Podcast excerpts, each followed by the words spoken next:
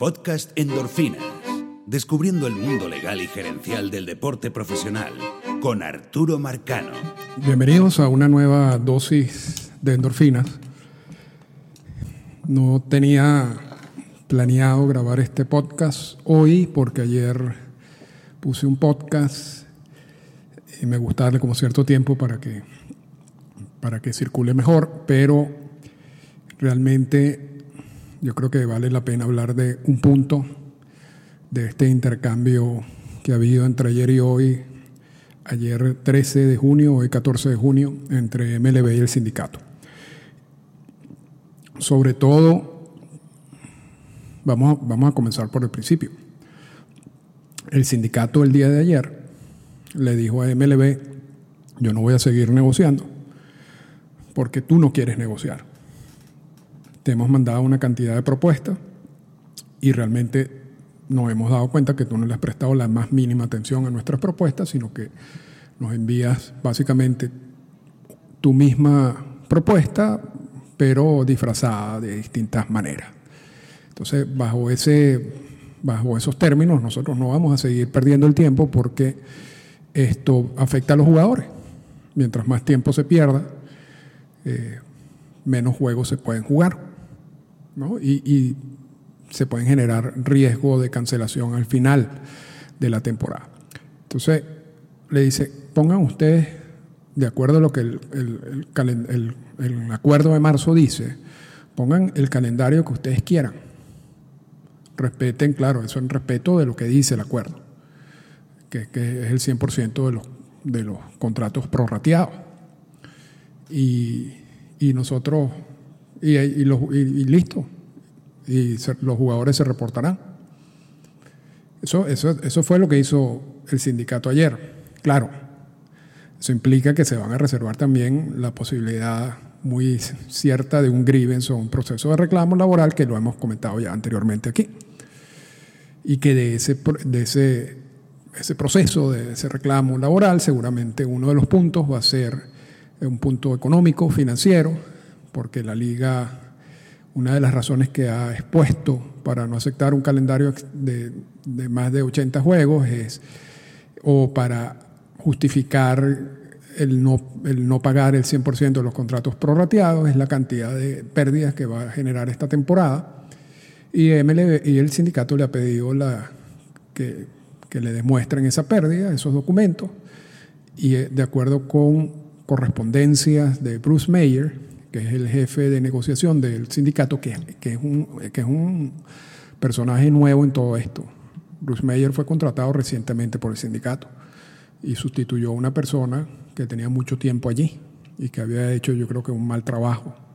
Pero vino este novato y en, correspondencia le dice, bueno, nosotros hemos, estamos cansados de pedirle esa información, ustedes nunca la han mandado.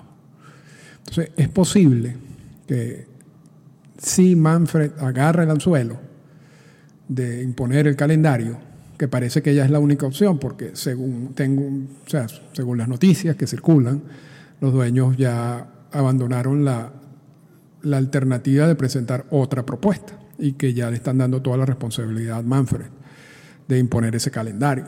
Si eso pasa y surge un, un reclamo laboral, es muy probable, es muy posible que en ese proceso el sindicato le pida documentos económicos y financieros a MLB, lo cual sería una jugada maestra, una jugada maestra, porque esa información va a ser clave también para la negociación del próximo convenio laboral.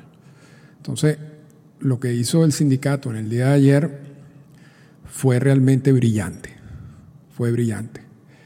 Y y hay que aceptarlo así y yo creo que fue una sorpresa para muchos, porque el sindicato, y lo hemos dicho varias veces aquí, realmente en los últimos años no ha tenido la mejor fama de ser buen negociador, ¿no? y sobre todo en los últimos dos convenios laborales. Y por el contrario, Rod Manfred y Don Hallen tienen fama de ser excelentes negociadores. Y esa lucha parecía dispareja y lo pueden escuchar al principio de estos podcasts, eh, cuando, ya, cuando se empieza ya a negociar el, acuerdo de marzo y desde, el acuerdo de marzo para acá. parecía muy dispareja, pero eso se revirtió. Y esa fue la, básicamente, y, estoy grabando esta introducción porque, y, ya no me voy a extender mucho, pero es que hay una parte que realmente fue la que me inspiró a, grabar este podcast. Eh, es, esa parte básicamente ya cancela el proceso desde el punto de vista del sindicato y el sindicato dijo yo no te voy a mandar más propuestas, hagan lo que ustedes quieran, nosotros nos reservamos nuestros derechos. Entonces MLB hizo algo que realmente a mí me parece muy irresponsable. Y me acordé un poco de cuando un jugador sale positivo en un examen de antidopaje y saca un comunicado que dice, yo no entiendo cómo esa sustancia entró en mi cuerpo. O sea, mi reacción con el comunicado que sacó MLB ayer fue exactamente igual. Y ese, y ese comunicado que sacó anoche lo leí fue esta mañana. Pero mi reacción fue exactamente igual a esos comunicados de los jugadores que salen positivos. y, me parece totalmente irresponsable que, a estas alturas un ente con MLB y, y las personas que ahí trabajan, sobre todo Manfred y Hallen, saquen un comunicado de esta manera. esto es una cosa totalmente inaceptable, inaceptable. De hecho, esto esto no ha ayudado a MLB para nada, todo lo contrario, todo lo contrario. los comentarios generales en redes sociales sobre este comunicado en particular son negativos en su totalidad, bueno, no en su totalidad, pero casi en su totalidad. Siempre hay alguien que defiende este tipo de cosas, pero vamos a analizar, vamos a analizar el, comunicado. Está en inglés, pero vamos a hacer la traducción automática aquí. Estamos... Eh, no estamos contentos que el sindicato ha escogido no negociar de buena fe eh, el reinicio de juegos, luego que la, em, de, que MLB ha hecho tres propuestas sucesivas que le darían a los jugadores, a equipos y nuestros fans una resolución amigable a una situación muy difícil causada por el COVID-19. Ya, ya entonces por ahí empezamos. Las tres propuestas sucesivas de MLB fueron básicamente la misma propuesta. Y cero atención le prestó MLB a las propuestas del sindicato. Cero. Entonces, acusa de no negociar en buena fe al sindicato cuando básicamente ellos lo que hicieron fue mandar una sola propuesta igual, tres veces. De hecho, cuando uno analiza las variaciones en la propuesta, la única propuesta que realmente bajó y se dio en, punto fue la, última propuesta del sindicato en comparación con la previa. Pero bueno, sigo con el comunicado. el sindicato entiende que el acuerdo alcanzado en el 26 de marzo estaba, tenía la premisa o tenía estaba sujeto a un entendimiento mutuo de las, partes, que los jugadores recibirían su salario total solo si se podía resumir el juego en, frente de fans, de fanáticos. Y que otra negociación se iba a tomar, iba a realizarse si los equipos no podrían generar los millardos de dólares de, en la venta de tickets que se requiere para pagar a los jugadores. Total error legal aquí. Total. básicamente lo que te dice MLB, nosotros firmamos algo, pero esa no era la intención de lo que firmamos. Allí había como un espíritu en el documento que nos obliga, que obligaba a ambas partes a considerar algo en caso de que surgiera una situación. E, eso teóricamente puede ser muy bonito, pero resulta que en la práctica el documento que firmaron no dice eso. El documento que firmaron, la única manera que tú llegas a esa interpretación es que tú tienes que usar realmente un ejercicio de imaginación. Entonces, aquí MLB lo que está diciendo es, no importa lo que firmamos, lo que importa es que hubo un acuerdo entre los dos en que si pasaba una circunstancia, nosotros íbamos a analizar otras cosas. Y incluso Mayer le responde a, a Hallen y le dice, en, una carta bastante dura, pero es muy interesante esa parte de la carta, donde dice, es increíble que una persona, un abogado con tu experiencia y con, y con la cantidad de abogados que tienes a tu disposición, puedan deducir lo que has venido tratando de vendernos desde el principio de lo que dice el documento de marzo. El documento de marzo lo único que dice que es que en caso de que no haya fanáticos, eh, había que considerar algo eh, entre las partes, pero está muy particular, la definición es muy específica y está escrita, está escrita. De allí sacar a que eso implicaba que tú no podías pagarle el 100% de los contratos prorrateados a los jugadores, eso no está escrito. Tú, tú para llegar allí tienes que saltar como tres o cuatro veces. Y esto lo hemos, ya lo hemos hablado aquí en Norfinas, ¿no? Eh, hay un podcast particularmente sobre este tema. Pero, pero si el basamento legal de esto es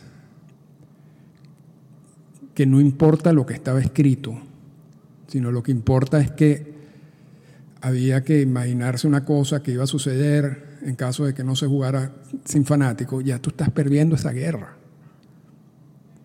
si tú la pones en un comunicado, peor, peor. Entonces sigo. La posición del sindicato, que los jugadores eh, eh, deben recibir virtualmente todos los, eh, los ingresos en una temporada de 2020 jugada sin fanáticos, no es justa para los miles de otros empleados del, béisbol que los equipos y nuestras oficinas están apoyando financieramente donde en esta, esta difícil temporada del 2020. ¿Qué tiene eso que ver con el argumento legal que está en, en discusión? O sea, eso no es una posición legal de MLB. La MLB entonces después dice, no, no, importa lo que firmamos. Y ahora dice, eh, esto no es justo. Bueno, hay, muchos contratos que no son justos. Yo, tengo una hipoteca en el apartamento, yo voy para el, para el banco y le digo, mira, yo ya no es justo que yo, que yo esté pagando esta hipoteca más, vamos, libéreme la hipoteca. ¿Tú crees que el banco me va a liberar la hipoteca? No.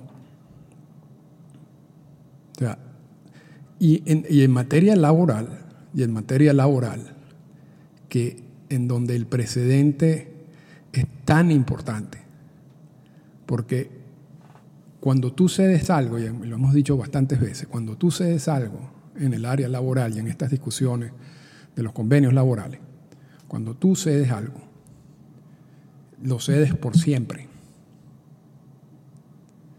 Entonces, por eso es muy importante, es clave, que cada vez que se firma un documento, las partes tienen que analizar exactamente qué es lo que escribe, qué es lo que se escribe allí, qué es lo que está escrito allí.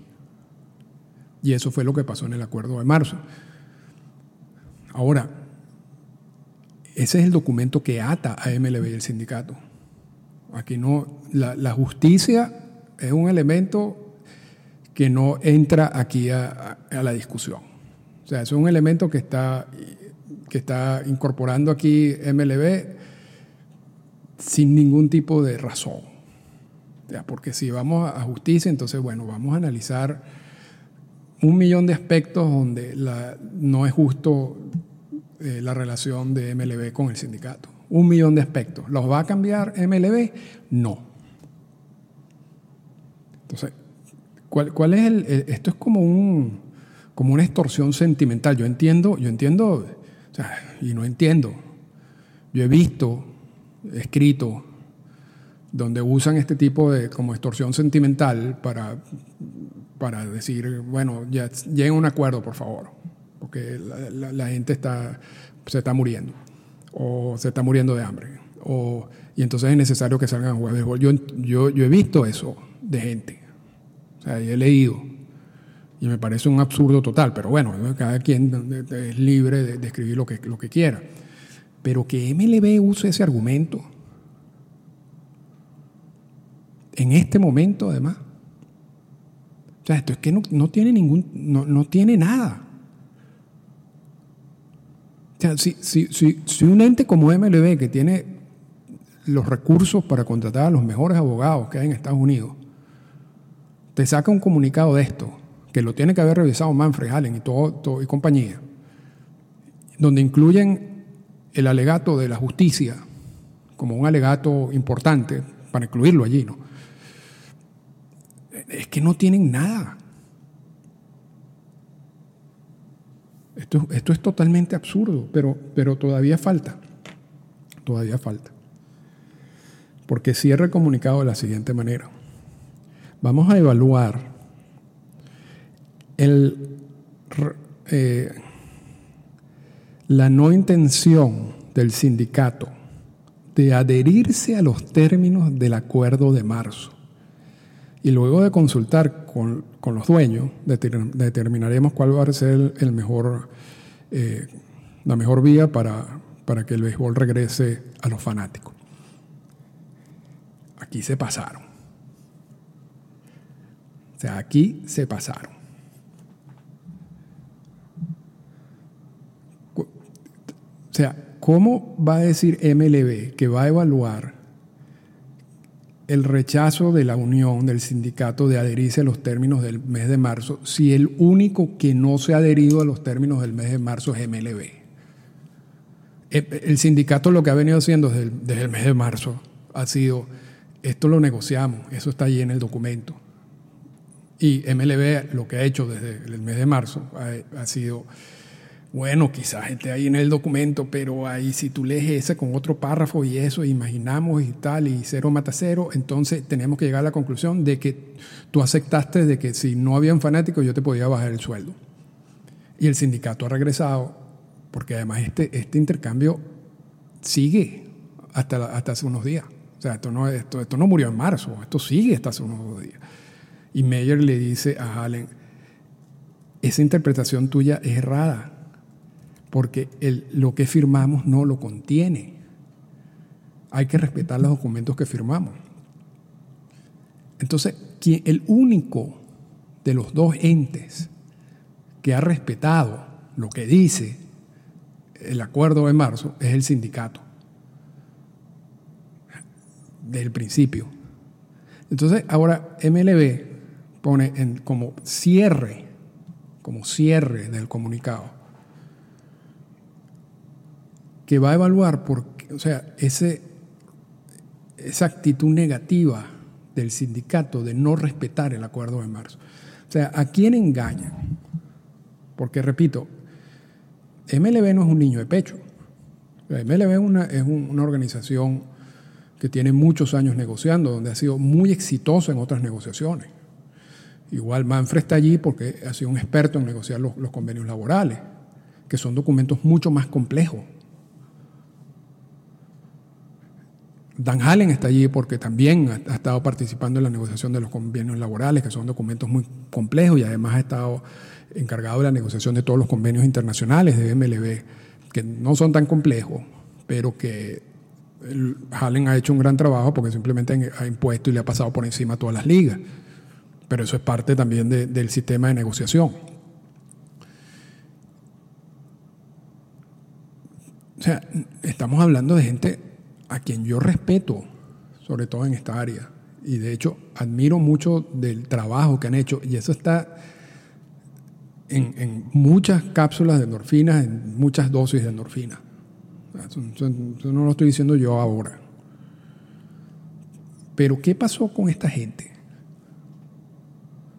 Porque este es el peor comunicado que ha, sacado MLB en su historia. Porque tú cuando eh, sacas un comunicado que contiene una mentira, o sea, ya de un ente como MLB, y una mentira descarada además, o sea, ¿Qué es lo que está pasando? Cuando tú dices, no importa lo escrito, esto es injusto, ¿qué está pasando allí? Cuando tú pones, bueno, este, estaba escrito, pero había que, había que tener un acuerdo de, por, por, si acaso pasaba otra cosa, pero este, y eso no estaba escrito, pero te lo estoy diciendo ahorita, yo creo que eso era, eso era lo que nosotros habíamos acordado. ¿Qué está pasando allí? ¿Por, por, qué esto? esto? Esto no es digno de MLB en esta lucha en esta lucha que tiene con el sindicato. O sea, yo, no sé qué va a pasar después de esto, pero, pero esto, y, yo, no, yo, no entiendo, yo no entiendo cuál fue la transformación de Manfred y de Allen en estos meses. O sea, la mejor teoría que he escuchado y, me la dio Ben, mi amigo Ben eh, Rodríguez, pero también la, había ya leído con anterioridad, es que simplemente Allen y Manfred negociaron ese contrato de marzo, le vendieron una cosa a los dueños de equipo que no estaba en ese documento. Los dueños de equipo, cuando empiezan a entender el documento y dicen, mira, pero eso no está en el documento. Y entonces ponen a Allen y a Manfred contra la pared y le dicen, ustedes resuelvan ese problema. Y entonces Manfred y Allen están buscando cómo darle la vuelta a ese documento que ellos firmaron, haciendo cualquier tipo de, de, de trampa, si se quiere. Y sin apoyo de los equipos. Básicamente lo, lo lanzaron a los leones. Y esto es la culminación de todo esto. O sea, que mente, repito, que yo considero brillante, como Manfred y Hallen, emitan este comunicado en respuesta a lo que, a lo que a lo que publicó ayer el sindicato, a mí me sorprende muchísimo. Me preocupa también. Yo no sé, yo, creo, y lo he dicho varias veces, yo creo que el, asunto con Houston de alguna, de alguna manera movió la estabilidad que tenía Rod Manfred dentro de MLB.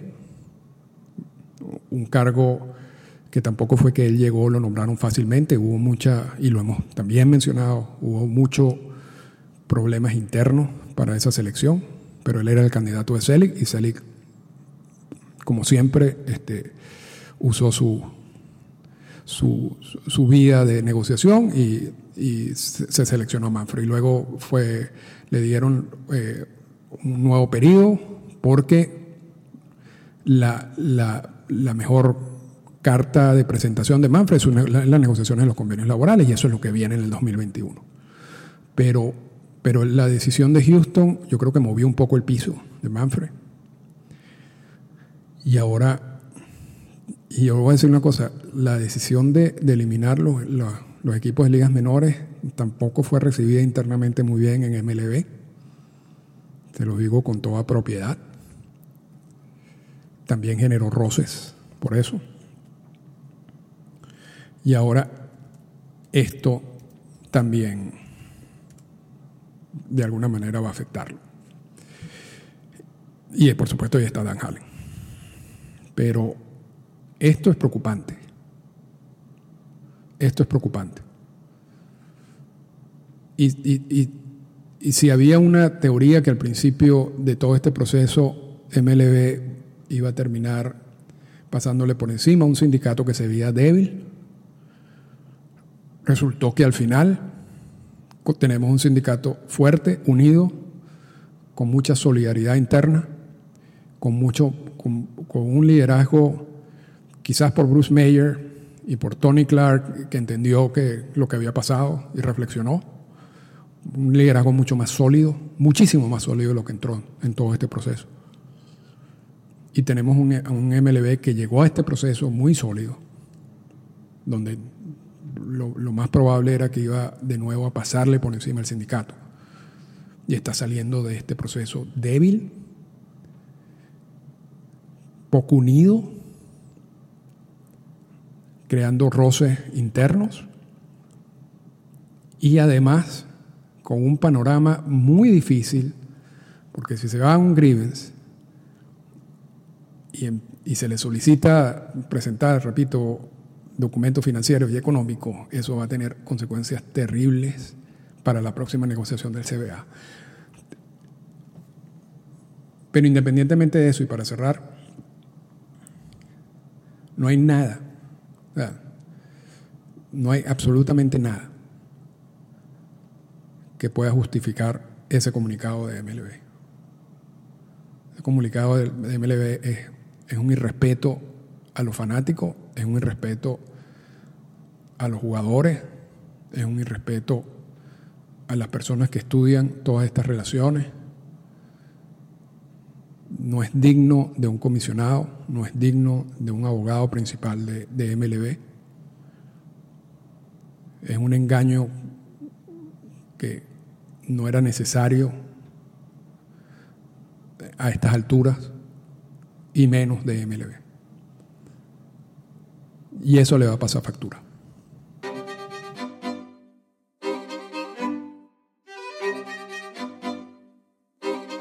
Esta fue una presentación del podcast Endorfinas. Para comunicarse con nosotros, escríbanos a las siguientes cuentas en Twitter. Arroba Arturo Marcano y arroba Endorfinas Radio.